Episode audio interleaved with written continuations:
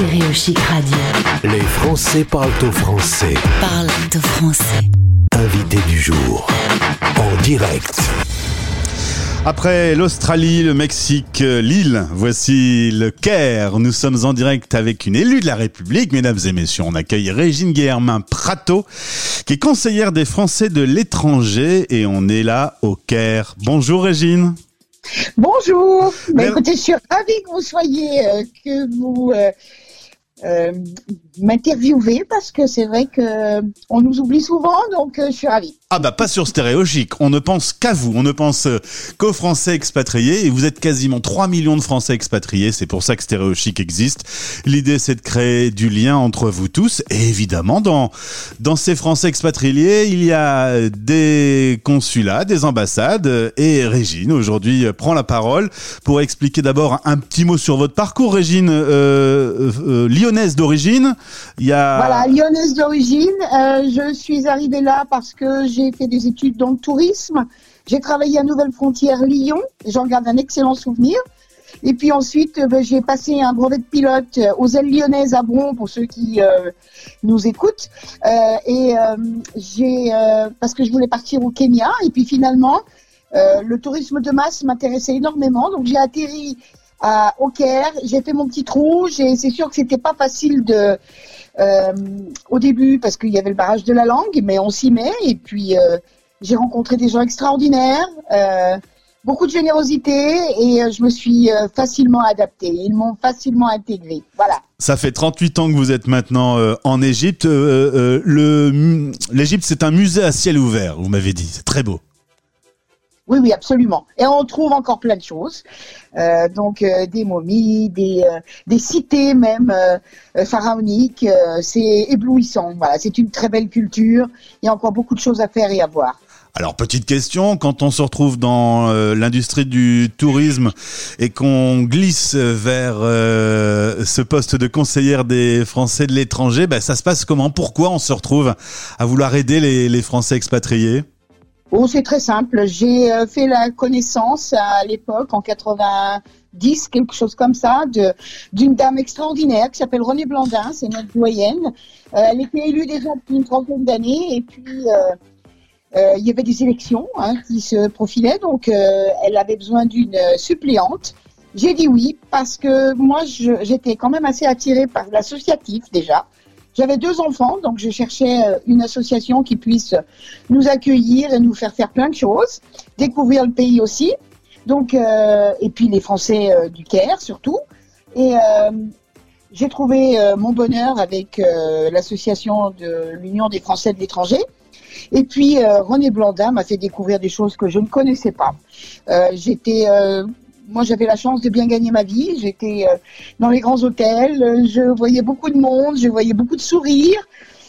Et puis elle m'a fait, elle m'a fait entrer dans les couloirs du consulat, de l'ambassade où, euh, ben voilà, il y avait euh, des gens, des Français, des compatriotes qui souffraient. Ouais. Et ça, je ne l'avais pas imaginé. C'est ça. Euh, D'un coup, c'est se rendre compte que euh, au quotidien, il peut y avoir un, un rôle d'aider de façon concrète, de façon individuelle, des personnes qui en ont besoin. Voilà, c'est ça. Parce que vous savez maintenant, euh, euh, le problème, c'est que les budgets euh, dans nos euh, euh, réseaux diplomatiques sont quand même assez réduits. On perd des agents, on perd même des consulats. Il y a des consulats qui ferment. Il y a beaucoup maintenant aussi de euh, dématérialisation à outrance de tous les documents. Et les gens perdent un petit peu ce lien avec la France. Hein, parce que c'est quand même notre refuge, le consulat.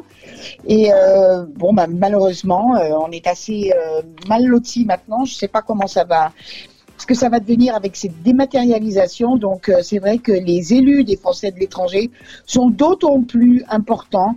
Il faut trouver des solutions à nos compatriotes. Il faut bien connaître le pays, avoir des réseaux. Bienvenue sur Stéréo Chic. On va reprendre euh, notre interview. Nous étions euh, il y a quelques minutes avec euh, Régine Guillermin Prato, conseillère des Français de l'étranger basée au Caire. Et on a été coupé, Régine. Oui, bah écoutez, je suis pas étonnée. Nous, on a souvent des coupures d'électricité, hein, ça nous arrive, donc euh, voilà, on va reprendre ça avec plaisir. Je vous avoue que ça arrive moins souvent euh, dans le nord de la France. Mais bon, voilà, c'est les aléas du direct. Au moins, ça prouve qu'on est en direct, Régine. Voilà, exactement. Alors, on va reprendre, si vous voulez bien, dans notre euh, discussion. L'idée, c'était justement de se rendre compte que vous pouviez avoir un rôle pour aider euh, les Français expatriés sur le terrain. Euh, par exemple, on va parler de la création de la banque alimentaire. Ça, c'est un sujet qui vous tient à cœur, une fierté dans votre parcours. Oui, absolument, parce que j'imaginais pas euh, la détresse euh, morale, euh, financière, etc., sociale de mes compatriotes ici. Et je l'ai découverte dans les couloirs des, du consulat de l'ambassade.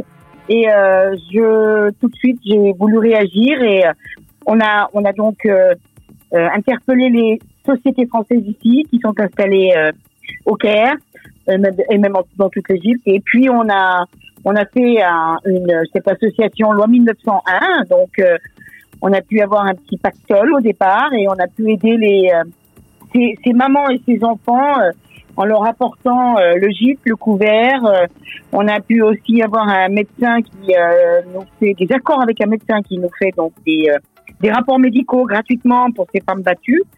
On a pu trouver un logement que Carrefour nous a aménagé, donc frigo, euh, euh, tout ce qu'on peut aimer, tout, tout ce qu'on peut avoir dans un dans un appartement, machine à laver, etc. euh, les, le, la télévision, bref. Et euh, on a aménagé tout ça pour les protéger. Et euh, c'est vrai, j'en suis fière parce que on a une réponse à tout. Et quand le consul est, a besoin, eh bien on on peut. C'est c'est- une association qui est facilement euh, adaptable à, à tous les euh, cas de figure. Donc euh, voilà, on travaille en étroite collaboration avec le consulat. Je vais même dire qu'on est complémentaires. Et ça, je pense que quand on se présente, il faut, il faut en être euh, conscient. Hein, il faut, c'est pas, c'est pas un rôle politique qu'on a sur le terrain. Euh, D'ailleurs, nous, on s'est présenté en indépendant. Euh, c'est un, c'est un rôle, c'est une, une entraide euh, Mhm. qu'il faut pouvoir, euh, qu'il faut pouvoir Animé. Et euh, moi, je suis heureuse de pouvoir l'assurer. Voilà. Est-ce que la pandémie elle a encore rendu les choses plus difficiles depuis un an maintenant? Bien évidemment. Alors, vous savez, on a des aides qui viennent du gouvernement, des SOS Covid, euh, qui sont à peu près 200 euros par adulte et euh, un peu moins pour les enfants. Euh, mais ça, franchement,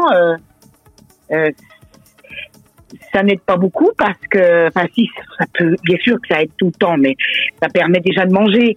Euh, mais euh, c'est vrai que nous, on avait demandé un fonds de d'aide, euh, de secours qui soit pérenne euh, en cas justement, on a déjà vécu ici des révolutions, on a vécu quand même quelques euh, épisodes de- dans notre vie euh, ici ou ailleurs, hein, euh, qui soient sont pas toujours euh, agréables, loin de là. Moi d'ailleurs, j'avais perdu mon entreprise. Et euh, bon, bah, il faut il faut s'adapter. On n'a pas de filet Ben oui. à part les grosses entreprises, hein, bien sûr, euh, qui elles ont des assurances. euh, mais euh, pour les petites entreprises, pour euh, des gens qui se sont lancés tout seuls, chapeau, hein, déjà, parce que voilà, ils payent des impôts localement, ils sont, euh, ils travaillent, ils font ce qu'ils peuvent, mais quand euh, évidemment il arrive un coup dur, il faut pouvoir les aider aussi. Bien sûr. Et on, on voudrait que ce fonds de solidarité soit pérenne. Donc on a on a étudié une euh, proposition de loi en commission de sécurité à l'Assemblée des Français de l'étranger, dont je suis la présidente, et euh, elle a été portée par un sénateur qui s'appelle Renan Legleux, euh, et qui a elle a été votée à l'unanimité au Sénat, mais malheureusement euh, les nos euh, députés euh, de la République en marche euh, sont- ne l'ont pas portée encore à l'agenda de l'Assemblée nationale, et ça, ça fait plus d'un an et demi. Et ça prend du temps. Donc, euh, donc euh, bon, bah, euh, oui, ça prend du temps et il faut aussi de la bonne volonté quand même. Hein. Alors vous étiez Voilà. consul- euh, conseillère consulaire, ça a changé de nom, c'est conseillère des Français de l'étranger. Et le 30 mai prochain, il y a des élections. Alors évidemment, quand on est français en métropole, on connaît pas bien ces élections, euh, et, et pourtant elles sont importantes. Elles sont très importantes pour les euh, pour les communautés euh, françaises à l'étranger. Donc, on est euh, répartis en plusieurs. euh, euh, alors là, c'est déjà des, des, des élections locales. Hein, ça s'appelle euh, des élections consulaires et ça va avoir lieu le 30 mai. C'est au suffrage universel direct.